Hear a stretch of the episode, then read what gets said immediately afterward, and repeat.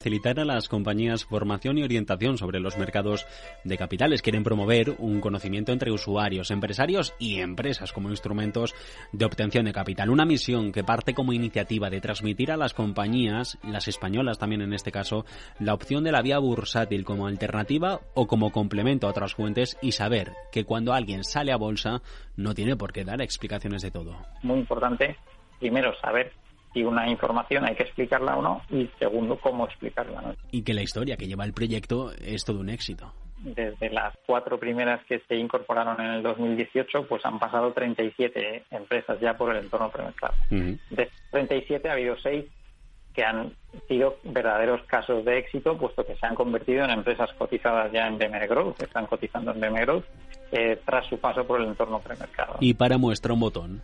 480, Parlen Telecom, el. Club de Fútbol Intercity y la empresa de inteligencia artificial Substrate o las dos últimas dos empresas del mundo de las energías renovables, Enerside y Energy Solar Tech. Un botón que mira al futuro con ambición ojalá este año sea como el anterior, en el que se incorporaron un, buen puñado de compañías, eh, pero vamos, seguro que unas buenas, un buen número de empresas se incorporarán. Y es que aunque el mercado de capitales se vea como una barrera, el entorno premercado lo que nos dicen es que nos da la pértiga con la que saltar más alto.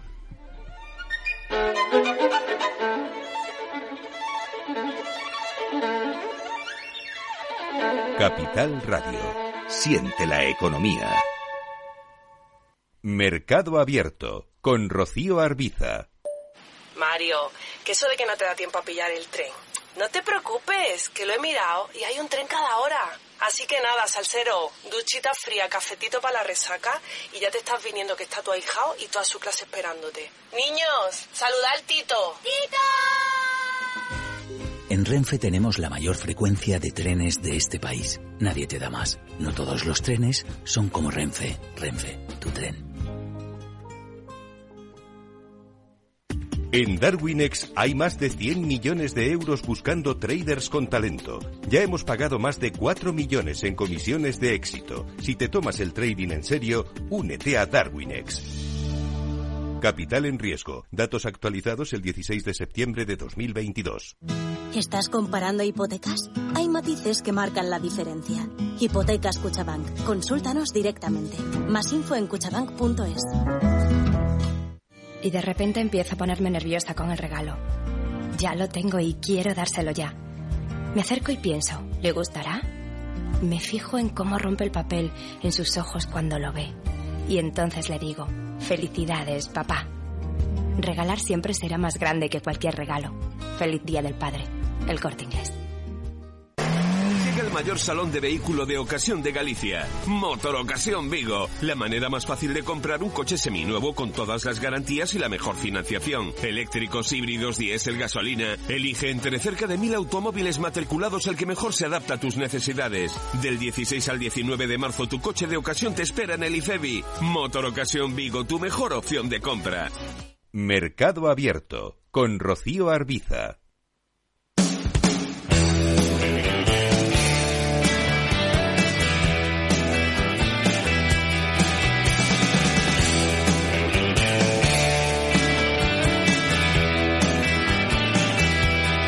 Arrancamos ya el consultorio de bolsa. Estamos en Mercado Abierto en Capital Radio. Estamos con Alberto Iturralde, responsable de Operativa DAX. Hola Alberto, ¿qué tal? Muy buenas tardes. Muy buenas tardes, feliz, muy feliz. Bueno, feliz. Ahora le pregunto por qué. Llevo todo el día intrigada, esperando este momento, el arranque del consultorio para escuchar lo que tiene que decirnos sobre lo que está ocurriendo. El sector bancario, sin duda, protagonista a nivel global después de esa quiebra, eh, inicialmente de un banco en Estados Unidos, luego la, la situación se ha trasladado a otros bancos que han tenido que ser cerrados este fin de semana. Y estamos viendo un auténtico varapalo para algunas entidades eh, financieras estadounidenses. Caídas, por ejemplo, para el First Republic Bank San Francisco, que es el que ahora mismo está en el foco de todas las miradas, del 64% a esta hora de la tarde. ¿Cómo ve la situación, Alberto? Bien, y explico por qué. El mercado va a caer más todavía. La semana pasada explicábamos con Luis Vicente a la mañana que esas quiebras bancarias eh, probablemente van a ser de bancos que, de los que no hemos hablado, oído hablar nunca. Hay dos bancos en Europa de los que sí hemos oído hablar y que corren un alto riesgo. Pero vamos por partes. Los bancos que están cayendo en Estados Unidos, recuerden que Estados Unidos su economía es una economía por lógica, mucho más liberal, más acelerada, se corren mucho más riesgos y suceden cosas como lo que ha sucedido durante estos días y las que seguirán sucediendo. Es normal. Bancos que preferentemente financiaban compañías tipo startup, vale, y quiebran. Nunca hemos oído hablar de ellos. Pero eh, inmediatamente esos bancos, bueno, pasan a nuestra vida como si siempre hubieran estado. Durante el fin de semana, cuando ya se, la Reserva Federal prevé que va a haber más quiebras, inmediatamente hace lo que tiene que hacer.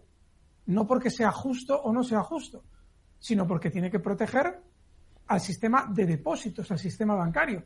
Y lo que dice es, todos los depósitos se van a proteger, se van a garantizar, pero los accionistas, allá ellos.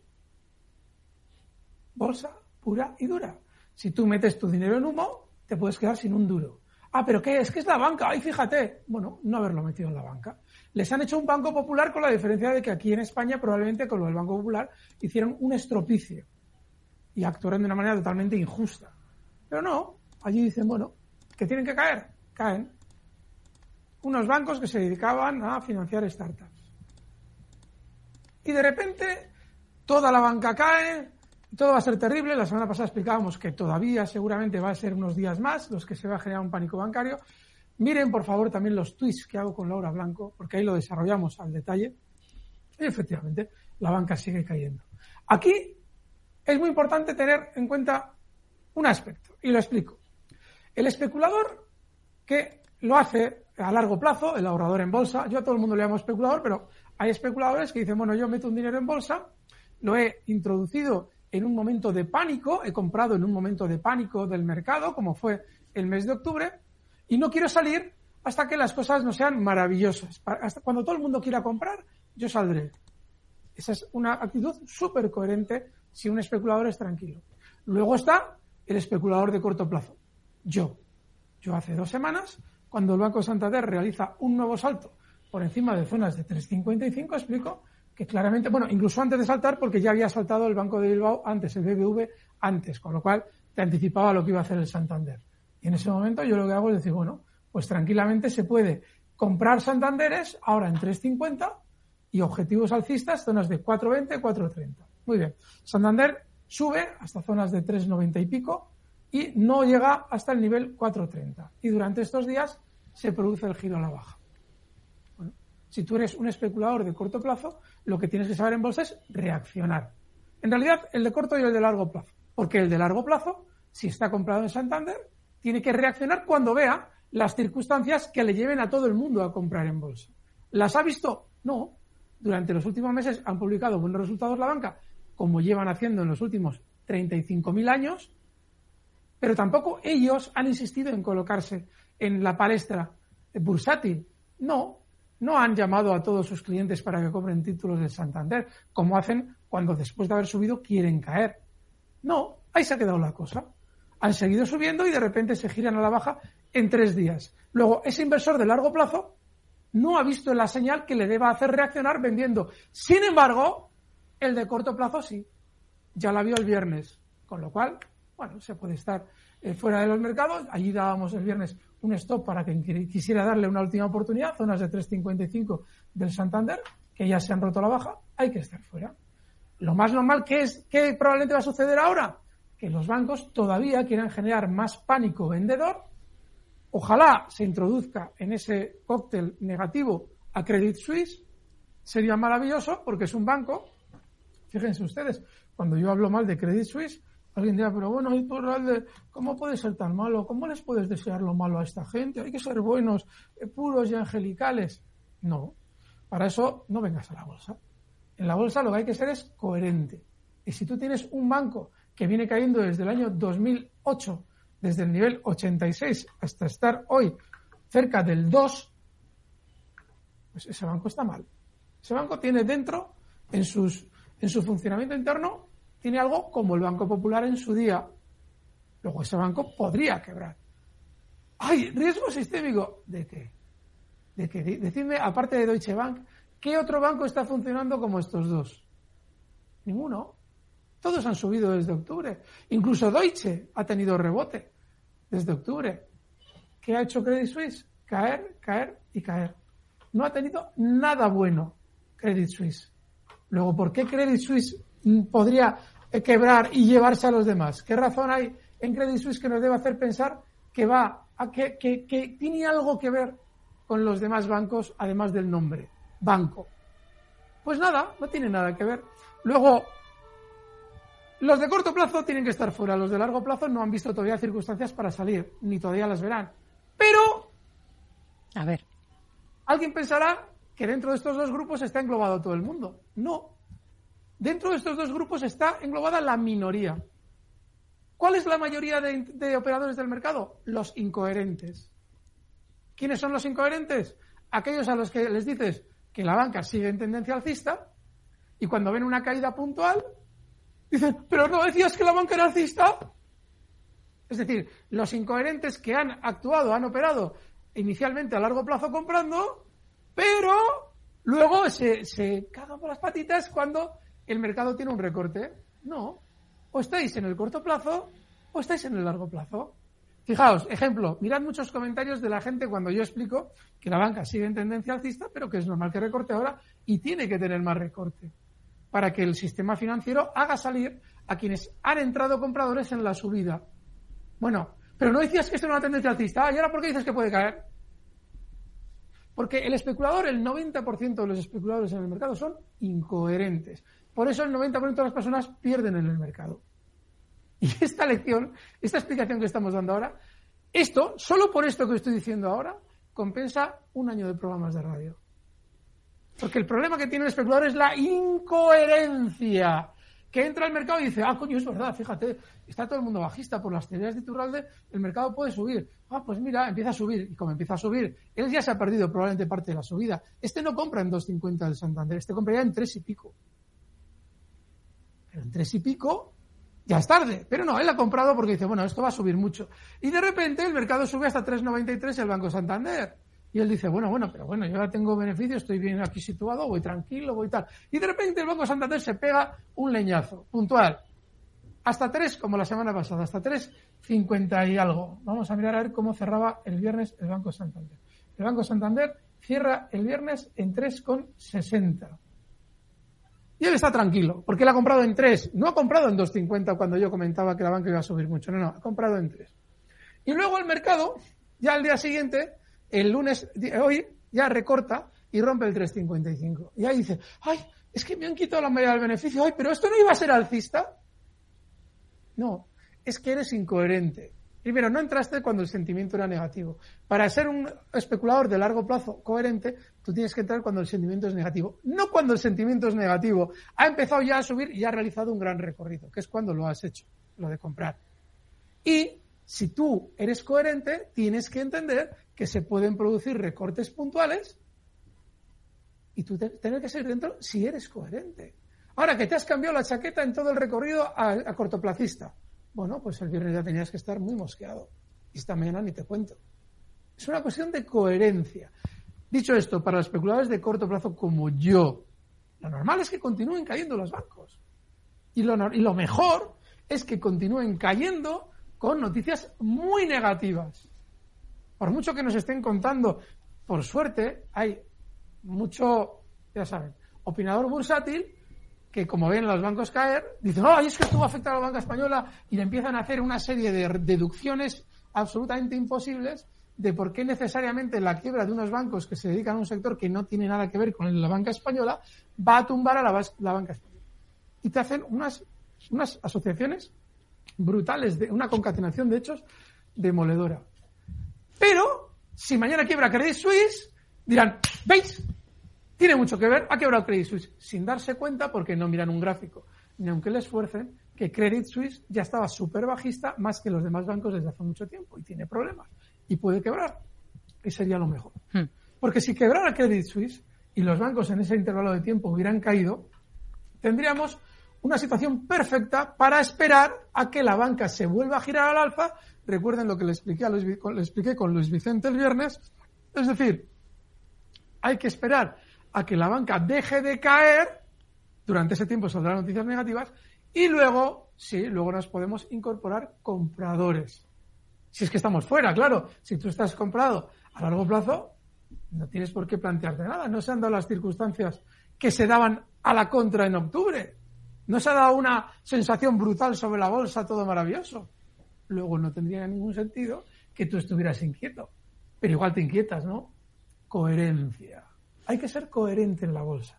Los que estamos en el corto plazo en el mercado estamos felices porque queremos que el mercado tumbe más los bancos. En mi caso, en el caso del Santander, si lo, eh, si lo golpearan hasta zonas de 3 euros, 3,10. Entre 3,10 y 2,80 sería ideal. Y si en esa zona 3,10, 2,80 encontramos quiebras, más ideal todavía. De manera que ese es el escenario, Rocío. No sé si he contestado a todas las inquietudes bancarias que quizás puedas tener. Y si no, vamos concretamente con más. Incluso ha contestado, creo, al correo que nos envía Diego, que está corto en bancos. Dice que hoy ha cerrado la mitad de los cortes que, de los cortos que tenía en BVA y Bank Inter con ganancias generosas. La otra mitad la ha dejado por si queda más bajada, eh, que a su juicio ya nos lo ha dicho, ¿no? Pues sí, y además enhorabuena, porque eso es especular rápido y coherente. Es así. Yo lo siento. Yo siento que hay gente que dice, ay, es que yo meto la orden al de tres días. Es que hay mucha gente en bolsa que sigue todavía pensando o actuando como cuando se firmaba la boleta en el banco. Es decir, te pegan un movimiento como el del viernes, nos quedamos mirando. Y ya, caen hoy y joder, ¿qué pasa? No. Si tú especulas rápido y estás pendiente de lo que pasa, actúa. Y si eres un largo plazista, ¿qué haces mirando el mercado lo que hace hoy? Hmm. Si cuando el mercado tengas que vender ya te va a llamar él, te va a llamar el Banco Santander para que compres acciones. Eh, ya lo verás. No tienes que estar pendiente del mercado, pero estás pendiente del mercado. ¿Qué quedamos? ¿Es largo plazista o eres cortoplacista? Bueno, nos, hemos, nos hemos detenido mucho en banca, eh, quizás porque nos lo piden nuestros oyentes. Vamos a echar un vistazo rápido a los índices, sobre todo al IBEX 35, tras ese, esa caída importante de hoy. Hay un gran peso de la banca y, bueno, el descenso es considerable hoy para el selectivo. ¿Cuáles serían los niveles clave? Bueno, para nuestro IBEX, a ver si aparece, aquí está. Para nuestro IBEX, lo normal es que vayamos viendo, pues fíjate, a partir ya de niveles de 8.450, 8.500, son niveles ya muy importantes de soporte. Mm, estamos en las mismas, ¿eh? O sea, que probablemente vamos a esperar estos días a ver qué pasa. No hay que estar en la banca, desde luego, ahora mismo, quien especule a corto plazo. Pero vamos a ir viendo qué sucede si el IBEX cae esa zona 8.500. Claro, alguien dirá, bueno, pero eso es un 7%. Bien, pero es el IBEX. Es decir, cuando hablamos de porcentajes, hay que entender en qué índice estamos. No es lo mismo un Eurostox, un DAX que un IBEX. El IBEX es súper volátil, como el MIP 30 italiano. Son índices súper volátiles y es normal movimientos de ese tipo. Con lo cual, esos niveles no serían de extrañar. Que se vayan a ver, no lo sé. Niveles de 8.590, a partir de ahí, ese nivel 8.590, he comentado 8.450, entre esos 8.590 y los 8.450 habrá que ver qué pasa. Que se alcancen o la baja los 8.590, hoy cierran 8.958. Estamos hablando de todavía caídas probables de más de 300, de 400 puntos, entre 300 y 400 puntos. Eso es probable. Entonces, bueno, ahí se va viendo. Pero ese sería el probable objetivo alcista para, bajista para nuestro IBEX. Y en el caso del DAX, sí. Eh, muy claro, este es muy claro. Niveles de 14.591, está en 14.959. Recuerden algo muy importante. En la bolsa, el error está en querer saber qué va a pasar. Es ideal saberlo. Es ideal. O sea, si lo sabemos ya es la leche. Pero necesitar saberlo es un problema. Porque lo que debemos hacer siempre es saber reaccionar. Y lo que nos están diciendo los movimientos de estos días es que los índices probablemente van a recortar más también. Más. Probablemente esos niveles. En el caso del DAX, niveles de 14.590, 14.600. Esas zonas son normales y no son eh, preocupantes ni cambian el sesgo alcista del mercado. Recuerden que tanto el CAC 40 como el FTSE 100 durante estas últimas semanas han marcado nuevos máximos históricos. Entonces, ¿qué pasa? Que bajo la teoría clásica de análisis técnico teníamos que comprar hace dos semanas y teníamos que haber estado fuera del mercado desde octubre porque el mercado, según lo que nos decían, era bajista. No. Había que comprar en octubre, ahora hay que estar fuera, fuera o pensando en cortos, en posiciones bajistas, y cuando se ha desarrollado un movimiento bajista más con pánico en las bolsas, veremos cómo llegará un momento en el que las bolsas dejan de caer, nosotros seguimos oyendo noticias negativas, comienzan a subir, no entendemos por qué, y ese es el momento de entrar largos de nuevos para otro movimiento alcista. Eso va a pasar en todos los índices probablemente. De manera que estén atentos a los índices durante las próximas semanas porque el escenario más probable es ese. Sí, Rocío. Vamos a ir con dudas de oyentes. Voy a recordar cómo pueden participar con nosotros en este consultorio de bolsa. Oyentes arroba capitalradio.es para escribirnos. 91 283 33 33 por si quieren llamarnos por teléfono y participar con nosotros y a través de WhatsApp vamos con notas de audio en el 687 050 600. Por ejemplo, la que nos ha enviado este oyente. Buenas tardes, Capital Radio. Soy Enrique desde Madrid, Turralde. Te pregunto por tres valores. Microsoft, que he vuelto a comprar hoy más, con stop en 244. Creo que ha hecho un throwback por segunda vez en la red de bajista, parece interesante. Otra Apple, con stop en 144, ya venía comprado. Y la última Louis Vuitton, que me encantan, ya lo sabes, eh, si las puedes analizar, yo creo que están bien. Gracias, un saludo. Tres valores en cartera. Microsoft, eh, que ha comprado hoy, Apple y Louis Vuitton. ¿Qué le parecen los stops que ha puesto en las dos primeras? Que nos ha dado 244 dólares en Microsoft, 144 en Apple. Muy bien. El caso de Microsoft, muy bien, porque son justo los mínimos que marcaba el viernes. Bueno, el viernes no. Hoy ha marcado esos mínimos. Que alguien nos explique si esto vuelve a la tendencia bajista anterior que teníamos, por qué están rebotando estos valores en Estados Unidos es esto muy bien, se puede seguir dentro mientras. Y en el caso de Apple, 144, sí, efectivamente, haya tenido la habilidad de no coger los últimos mínimos, sino los justo los del el 2 de marzo, con lo cual, fenomenal. El planteamiento es muy acertado. Y en el caso de Louis Vuitton, sí. bueno, esta, mira, esta se está apuntando al recorte. Hace unas semanas, cuando hablábamos de si se podía comprar o no, decía, bueno, el sector eh, lujo está bien, pero ahora está haciendo algo muy importante.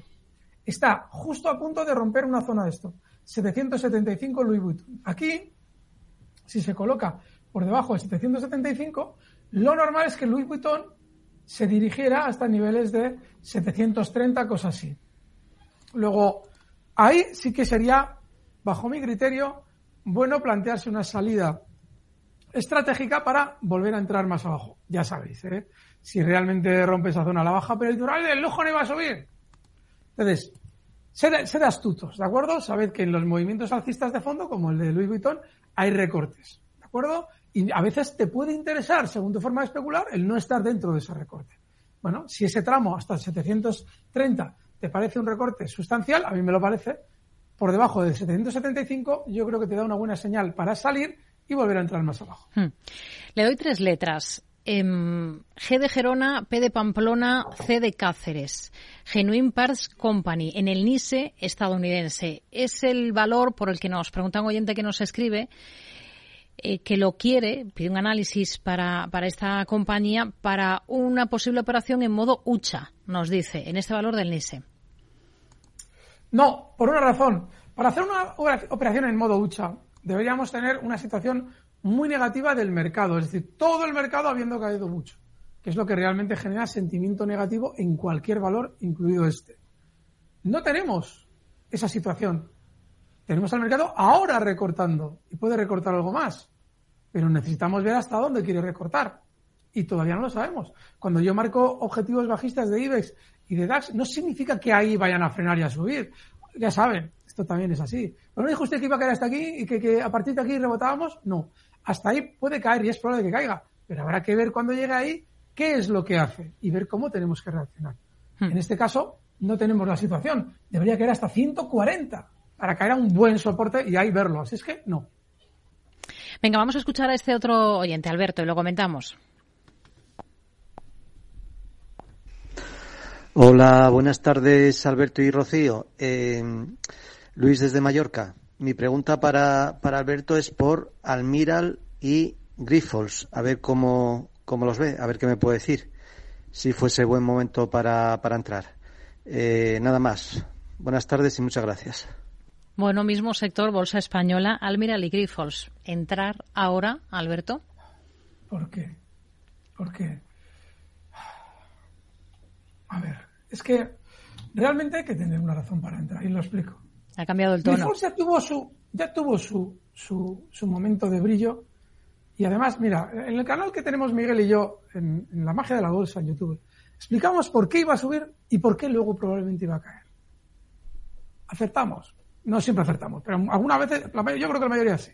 Acertamos con la subida y hemos acertado con la caída. Está cayendo a plomo Grifols. ¿Qué sentido tiene? No tiene una parada en la caída. No hagan eso de, no, es que este valor me gusta. ¿Por qué le gusta? Es que, es que se dedica a un sector, llame a un analista fundamental. Es que la compañía, llame a un analista fundamental. No, es que está subiendo, vale. El precio está haciendo algo. Vamos a verlo. Está cayendo como un puñal. ¿Por qué? Y eso con Grifols y con todos. ¿Por qué? Almiral. Rompiendo hoy una zona de soporte que la ha tenido atentos al valor. Esto hay que ir a YouTube para verlo porque esto es para, para tomar, para, para, para envenenarse a uno mismo, pero, pero tres veces. Por si no morimos en la primera. ¿Pero qué es esto? O sea, un valor que en octubre la bolsa en general ha tenido un rebote del copón de la baraja y esto no ha hecho nada. Y encima, hoy que la banca cae, este va y rompe soportes. Joder, Almiral, gran banco. Claro, como Almiral es un gran eh, tradicional valor bancario la bolsa española. Ah, no, que no, no, que no es un banco. ¿Y qué coño hace cayendo? Es que no sé, de verdad.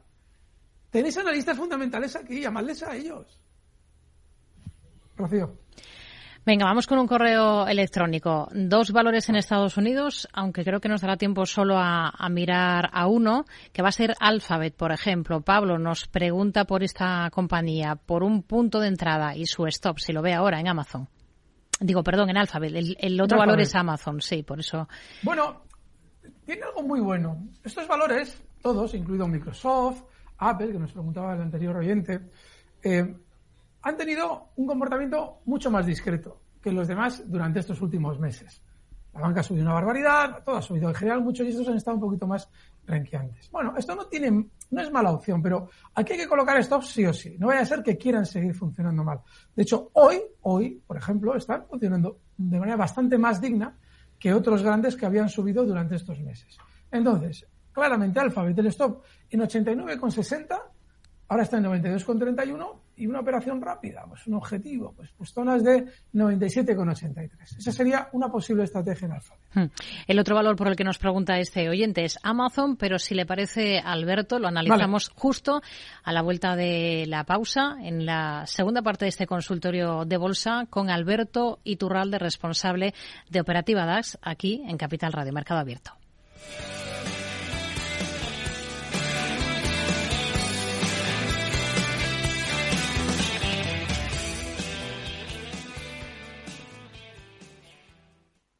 ¿Nuevo invirtiendo en bolsa o ya eres todo un experto?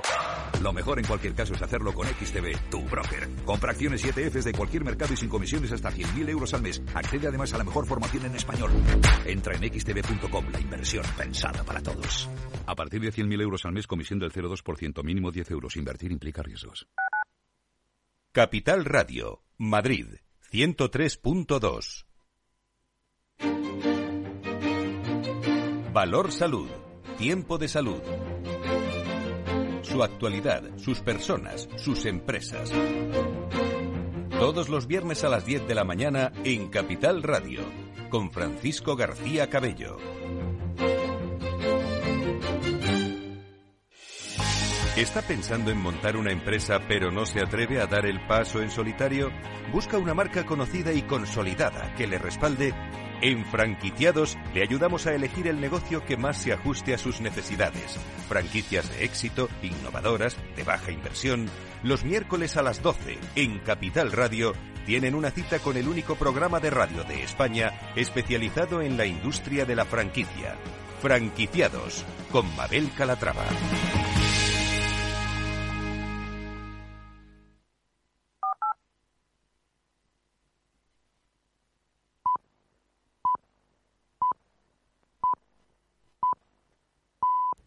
Seis y media de la tarde, cinco y media si nos están escuchando desde Canarias. Seguimos en Mercado Abierto. Vamos enseguida a retomar el consultorio de bolsa con Alberto Iturralde, responsable de Operativa DAX. Pero antes vamos a ver qué tenemos que anotar, referencias importantes de cara a la jornada de mañana. Pedro Díaz. La clave de la jornada de mañana martes va a estar en la publicación del dato de IPC estadounidense del mes de febrero. Será una referencia clave tras la decepción que supuso la cifra del mes anterior, que apenas se moderó una décima, tanto en la general como en la subyacente, en este último caso hasta el 5,6% interanual. Pero no será el único dato de precios que vamos a conocer, porque también tendremos la cifra de inflación definitiva del mes de febrero aquí en España. Más allá de ello, en Reino Unido la atención estará en el dato de desempleo de enero y en Italia en el de producción industrial del mismo mes. Por el lado de los resultados, estaremos pendientes aquí en Europa de los resultados de Volkswagen y en Estados Unidos de las cifras de compañías como la línea de ropa de marca Guess o las de Lenar en el sector inmobiliario constructor.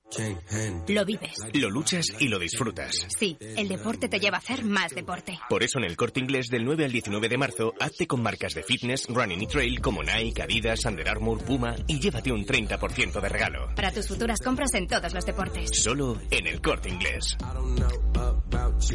Bankinter presenta Broker Cero, el nuevo servicio sin comisiones de compraventa de acciones en el mercado nacional. El primer broker que ve el dinero como lo ves tú. Y las comisiones también. Infórmate de todo en bankinter.com barra broker. Bankinter, el banco que ve el dinero como lo ves tú. Los ataques que comprometen los sistemas de información causan daños no solo con brechas de datos y operaciones no confiables, sino también daños físicos en las instalaciones o peor aún, a las personas que dependen de esas instalaciones. Por ello, una seguridad Zero Trust como la ofrecida por Zscaler garantiza la confianza en la red y frena los ataques maliciosos. Descubra más en zscaler.es. Mercado Abierto con Rocío Arbiza.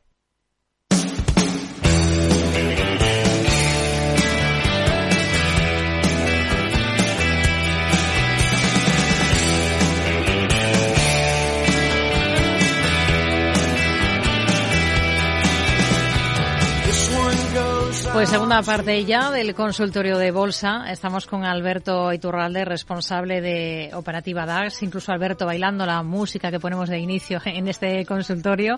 Bueno, teníamos un valor pendiente, un, eh, un título americano, Amazon, mm. para el oyente anterior que estaba pensando en, entrar en esta compañía.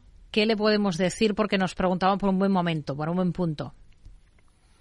A ver, en Amazon, eh, a ver, más que buen punto, es un buen soporte, lo que tendríamos que conocer. El soporte es 85. ¿Por qué? Buen punto. Porque no sabemos si después de tener desde diciembre una cierta subida que tuvo, un rebote relativamente importante, ahora que ha recortado va a volver a realizar algún otro movimiento alcista. Entonces, como no lo sabemos, si alguien se la quiere jugar en Amazon, el soporte tiene que estar justo en 85-60 y la entrada incluso ahora mismo. Es decir, entrar en 92, soporte 85 y el rebote pues, le podría llevar hasta niveles de 105. Pero tal y como está, no hay mucho más. No sabemos si eso realmente que está haciendo ahora mismo realmente va a tener continuidad alcista, con lo cual simplemente darle el soporte y la resistencia, que son esos dos. Hmm. Venga, vamos a ir con, con otro mensaje, otra nota de audio de otro de nuestros oyentes. Vamos a escucharle y le comentamos. Hola, buenas tardes. Eh, mi pregunta es acerca de una empresa que se llama ESAT Scientis. El ticket es E XAS. Le agradecería mucho a Iturralde si me podría decir cómo la ve y si le parece bien entrar y soporte para, eh, por ello. Muchas gracias, hasta luego. XAS, nos ha dicho esta oyente, no sé si localiza el gráfico de esta compañía por la que nos pregunta. Sí, sí, sí. sí. Quiere, quiere entrar. Bueno, el problema que tiene este valor es que lleva varias semanas muy lateral, la zona de soporte está justo en 59,70 y yo no sé lo que va a hacer. Así como hay valores en los que te haces una idea aproximada. En el rebote que ha tenido desde octubre, que este sí que ha rebotado y bien, desde 30 hasta 70, en esos 70 se ha encontrado con una resistencia del pasado importantísima que ha frenado la cotización. Pues, desde entonces se ha mantenido lateral. Que esto vaya a romper a la baja el nivel 60? Eh, pues ni idea, está en 64. ¿Que vaya a volver a esta zona 73? Pues tampoco ni idea. No tiene nada, nada. Yo, yo no entraría en este valor. Hmm. Vamos con otra compañía, ENG. A ver qué título nos aparece con este ticker. Nos pregunta por el otro de nuestros oyentes que nos envía un correo electrónico. Eh, ah, Enagas, Enagas, eh, en el mercado español. Para entrar en los precios actuales, stop sobre 17, nos dice Rafa de Valencia en Fallas, nos aclara. Bueno, Enagas que ha sido de lo poco que, ha, que se ha escapado hoy de esos números rojos en la bolsa española, ha sido el que más ha subido, unos 62 arriba. ¿cómo se, llama el oyente? Pues, eh, a ver, que lo he cambiado. Rafael de Valencia. Rafael, pues enhorabuena, Rafael. Oye, por cierto, felicidades por esas fiestas. Pero qué envidia de fiestas y qué envidia de valor. Qué bien, Rafael.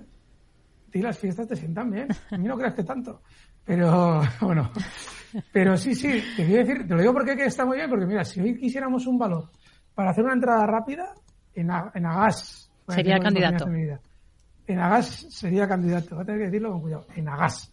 Sí, sí, porque ha superado durante estas horas una zona de resistencia, la zona 17-24, cerrado en 17-26. Pero alguien dirá, ¿pero todavía no lo ha superado? Probablemente sí, porque la, la, apertura de la sesión ha sido caótica, ha sido muy bajista. Claro, y eso ha generado un pánico puntual. Y la gente que ha vendido en Agas se ha quedado, con, entre comillas, con un palmo de narices cuando en Agas ha rebotado, como habéis visto, a cierre de sesión. Eso implica que seguramente una vez que ha sacado a todo el mundo, lo que más probablemente quiere hacer el valor sea subir. De manera que hasta niveles de eh, 17, 17, 87, no es mucho, pero bueno, es un movimiento eh, seguramente rápido y con un stop cercano en 17,10 Está muy bien, en Agas. Enhorabuena, Rafael. No solamente por las fiestas. Hablando de, stops, em, hay un oyente que nos ha escrito preguntando si tiene bien situado el stop en la posición que tiene en el banco Sabadell. Claro, habría que saber un poco ese horizonte temporal, ¿no? Para hacer, para tener muy claro lo que nos decía Alberto cuando hablaba de, de inversores a muy corto plazo en banca ahora mismo y un poquito más a largo plazo. El stop lo tiene en 1,087. Vamos a ver. En cero, perdón, ¿has dicho? ¿Cero? 1087. 1087. No, el stop te lo ha roto ya hoy. ¿Por qué? Vamos a ver. A ver.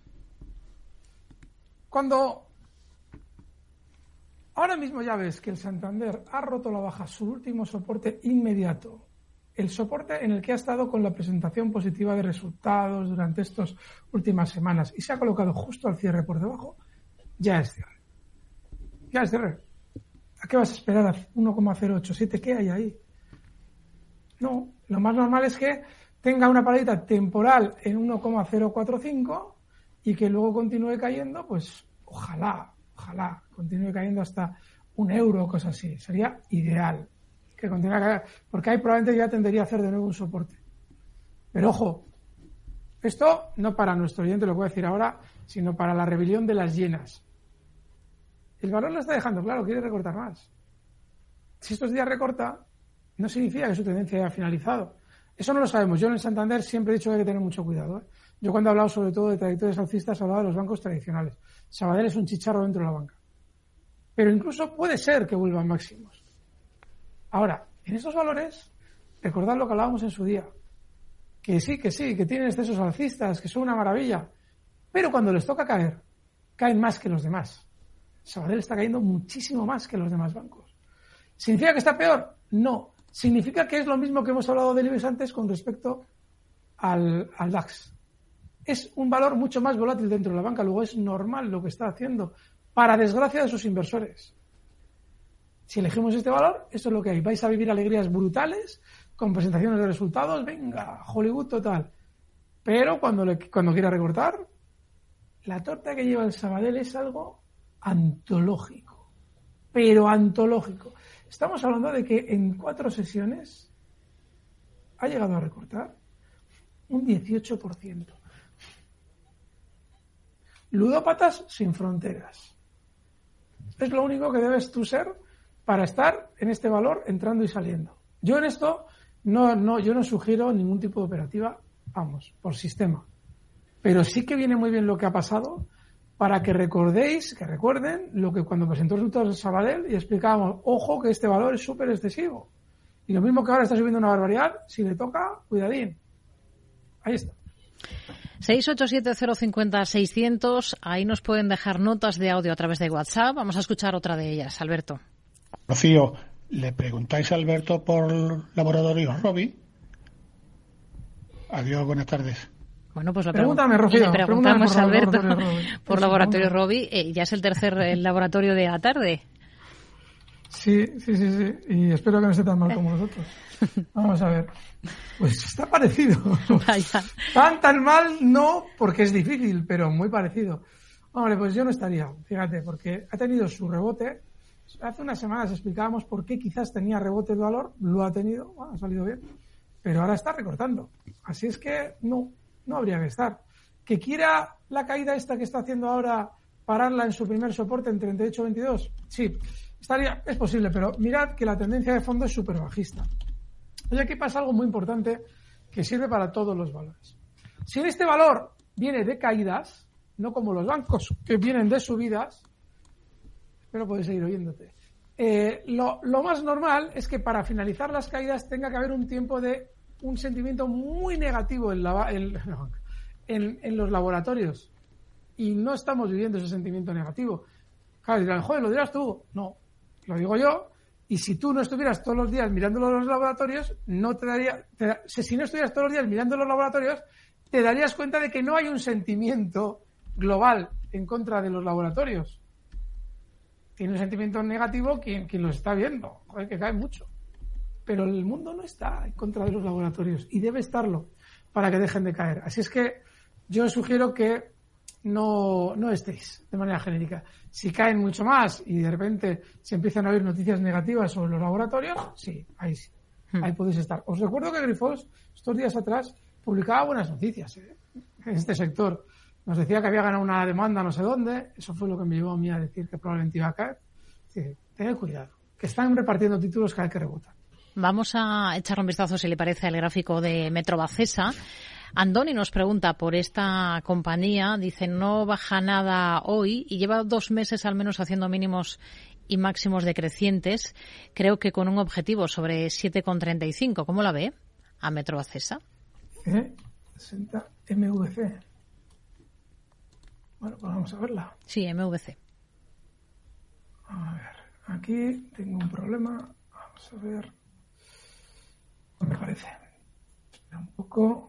Si no, pasamos a otro, otro valor. No, no, no, no, no. Un segundito. Voy a intentar reducir la pantalla. MVC. Sí. A 7.16 ha cerrado hoy. Sí, sí, sí, sí, sí. Bueno, vale. Puede subir, puede bajar, puede hacer cualquier cosa. Es que esto, mira, de verdad. En serio, los analistas honrados no te van a saber decir algo sobre todo lo que le preguntas. Yo de esto no sé lo que va a hacer es un valor, es un valor de un aburrimiento exagerado. Súper estrechito en desplazamientos. Sí, durante los últimos años ha subido algo. Tiene sus latigazos. Pero vamos, dentro de un rango súper estrecho, es decir, nada. Y ahora está en una zona de resistencia. Pero no tiene volatilidad. Claro, es lo guapo. O sea, no tiene volatilidad, con lo cual probablemente la va a romper. No sé si lo va a hacer, ¿eh? Pero los indicios me hacen pensar que puede ser que la rompa la alza. Pero vamos, mira, un stop, en estas cosas, normalmente lo que solemos hacer los analistas es quitarnos el muerto de encima en plan lateral, como diciendo, el, stop en 7,05, cotiza en 7,16 y siguiente objetivo alcista en 7,55. No tengo ni idea de lo que va a hacer esto. Hmm. Siguiente consulta. Vamos a escuchar a este otro oyente, Alberto. Hola, buenas tardes. Una preguntilla para el señor Liturralde, a ver qué me dice de estas dos compañías. En ninguna de ellas estoy, pero me gustaría saber soporte y resistencia. La primera de ellas del nada, Mullen Automotive, con el ticket M U L N. Y en segundo lugar del mercado alemán del DAX, Uniper SE. Muchas gracias. Dos títulos, comenzamos por el del Nasdaq, ¿le parece? por eh, Mullen Automotive. ¿Habéis visto el, gráfico de mm, Credit Suisse antes? El que he puesto justo al principio. Si habéis ido a YouTube, habréis visto el gráfico. Bueno, pues ese gráfico tan ultra bajista, tan horrible, una tontería comparado con Mullen Automotive.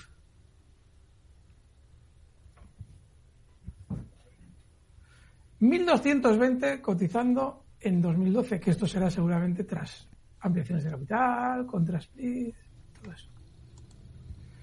1.220. ¿eh? Ahora mismo, Mullen Automotive cotiza en 0,16. Repito, de 1.220 a 0,16, pero esperad, porque alguien podría decir, hombre, es que esto igual está rebotando. Está por debajo, está marcando nuevos mínimos históricos. ¿Cómo puede ser que un valor que lleva cayendo toda la vida todavía esté marcando nuevos mínimos históricos? Gran valor. Esto es realmente es lo que, lo que tiene sentido. Estar en valores que no pueden ser más bajistas. Yo no estaría, ¿eh? Y si las tiene soportes, el cero. El cero es un soporte muy bueno para Mullen Automotive. Está en 0,16. En cero, de cero no cae.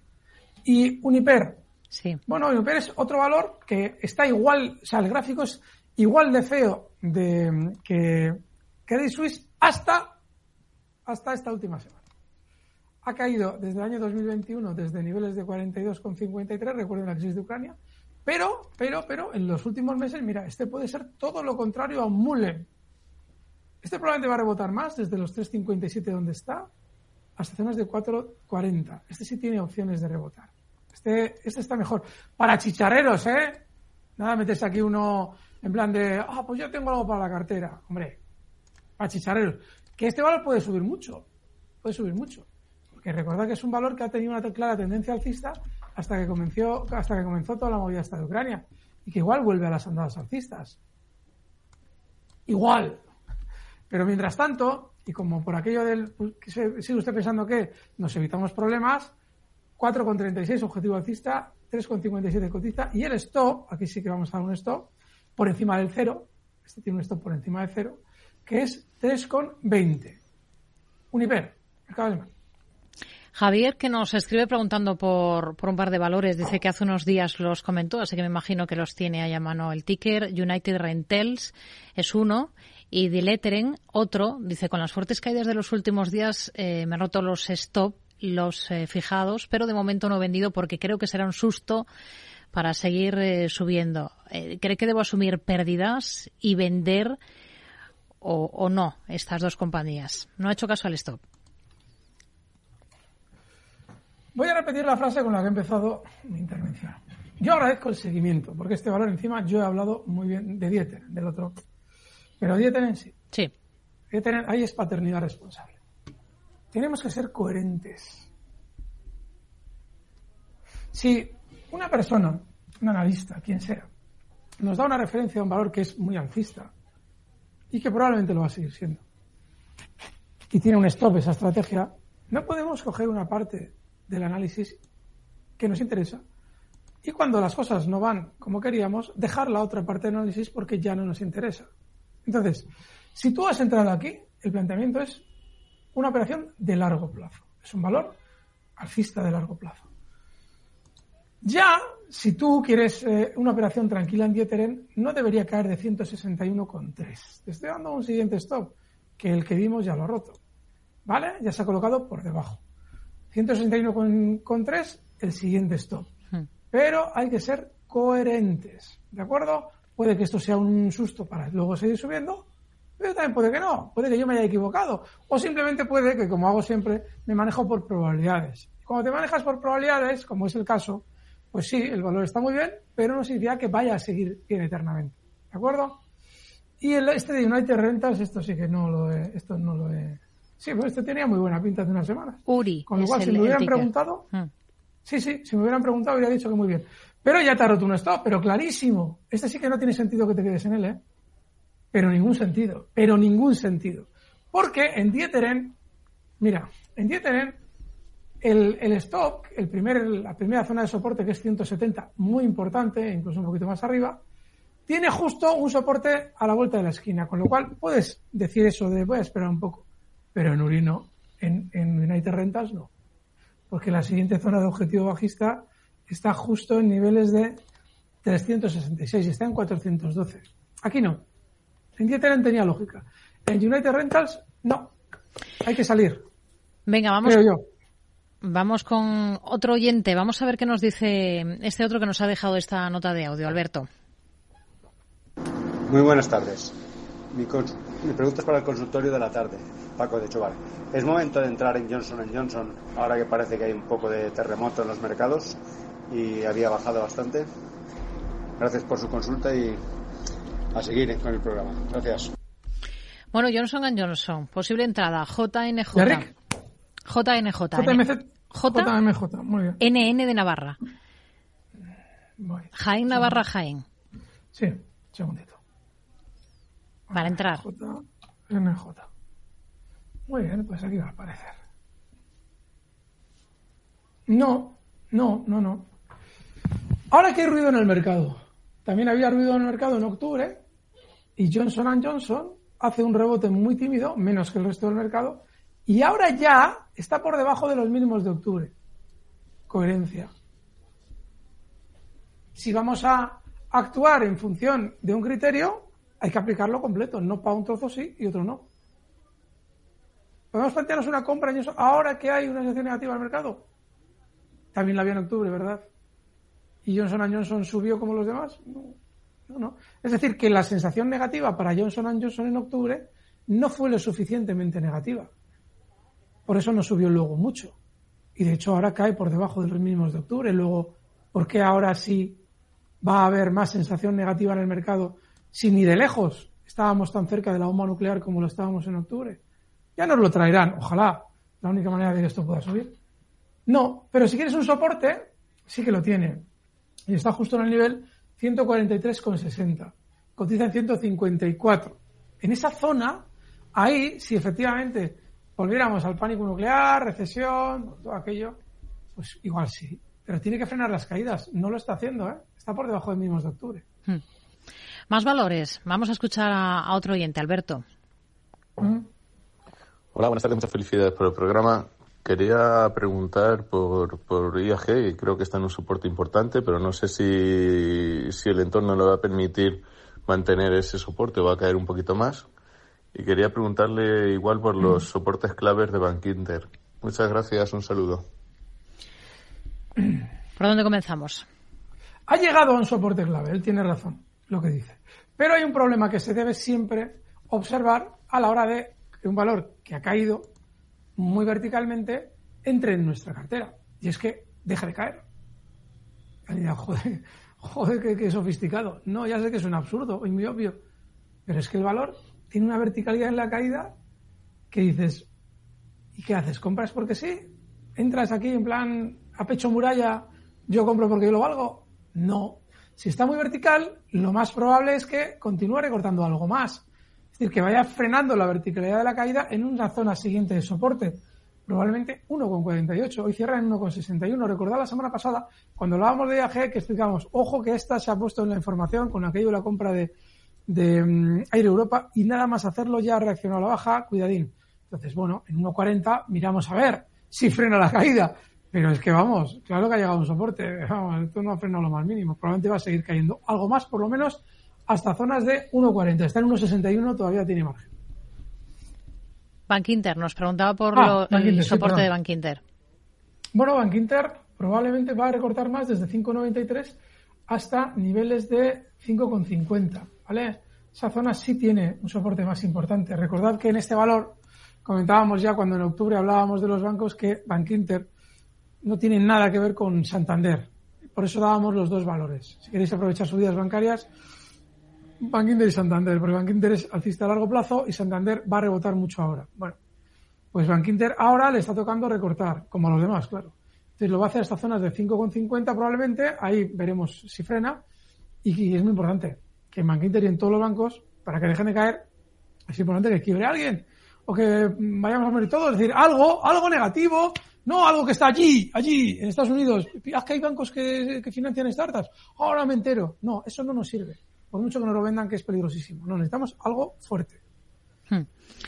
Hay otro oyente, Carlos, que nos pregunta por un banco, pero en este caso en Holanda, ING, está pensando en entrar, en tomar posiciones, está esperando el momento adecuado para hacerlo, por eso le pregunta a priori cuál podría ser un buen punto. Y lo mismo en Philips, en la holandesa, también para tomar posiciones. Es Carlos de Málaga.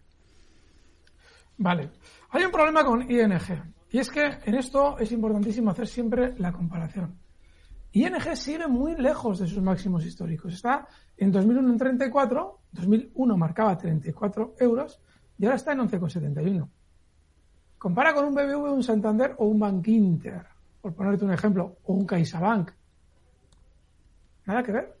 Luego, si desde octubre incluso han subido menos comparativamente a los bancos españoles, no tiene sentido hacer la comparación, esa lógica de, ah, bueno, banco en Europa. No, la banca que iba a subir es la española. Además, su día es claro que va a subir la española, porque es la que más olvidada está, no tiene nada que ver con en general la europea y menos todavía con la americana. Entonces, bueno, en esto, en ING, si dices, bueno, pero yo quiero estar en ING. El primer soporte importante y además súper importante estaría en zonas de 10,05. Y aquí tú si puedes vete a esos gráficos de Capital Radio, porque es un soporte brutal a lo largo de los años. Además, es que ese soporte es una lección de análisis técnico de qué es un soporte. Si en varios Sésamo Coco tuviera que decirnos qué es un soporte, utilizaría justo ese nivel 10,05 de o 10 euros de ING, de ING Group. Así es que nada, 11,71 ahora yo lo dejaría caer más. Hmm. Philips, mis queridas Philips. Bueno, hemos explicado ya en un montón de ocasiones aquí con Laura, con Miguel, con Luis Vicente. ¿Por qué Phillips tiene muchos boletos para llegar hasta 20? Sí, ya sé que dirás tú, pero Iturralde, ¿no decías que no querías un sigue usted pensando qué? Ya, no lo quiero. Pero es que para explicar la pauta de Phillips tenía que darle el objetivo y era 20. Claro, a partir de ahí pregunta por Phillips y hay que decirlo 20. Y eso ya se queda, está Phillips en 15,60. Eso ya se le queda en la cabeza a alguien y sigue usted pensando que va a llegar a 20. No es el oyente que llama, ¿eh? La pregunta por Phillips. O sea que no estamos hablando de él, claramente. Pero llegará, llegará esa llamada, Sí, probablemente, probablemente llegará hasta 20. ¿Por qué? Porque históricamente cada vez que Philips se ha caído hasta entornos de zonas de 12,50, 12,60, históricamente ha rebotado hasta zonas de 20. Claro, lo hace a su manera, lo hace lentamente, bueno, pues sí, esa parte no la podemos manejar. El tiempo no se puede dominar en bolsa. Pero probablemente lo va a hacer. Con lo cual, si queréis una operación en Philips, decís, bueno, pero yo no me fío mucho de titularle, dame un stop. Haces bien, no fíate de mí. Mm, ni aunque te fieras de mí. El stop inexcusablemente en 14,70. 14,70. Está en 15,61 hmm. y objetivo alcista 20. Bueno, nos quedamos con, con, estos niveles clave en este valor en Philips.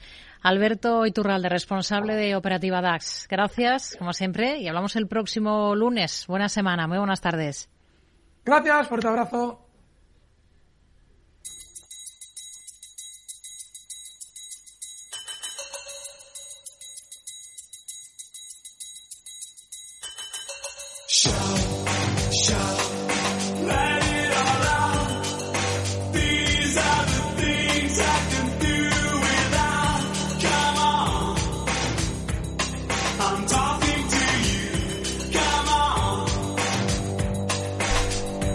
Pues el broche final siempre con un poco de música a este programa Mercado Abierto. Hoy hemos hablado mucho de banca. Gracias a todo el equipo, Selena Niezbala, Elisa Solano, Alejandra Moya. Eh, tenemos también que agradecer su trabajo a Pedro Díaz y en el control técnico esta tarde. Ha estado con nosotros Jorge Zumeta. Mañana volvemos todo el equipo a partir de las 4. Ahora, después de las noticias, llega Eduardo Castillo aquí a Capital Radio. Hasta mañana, gracias. Muy buenas tardes.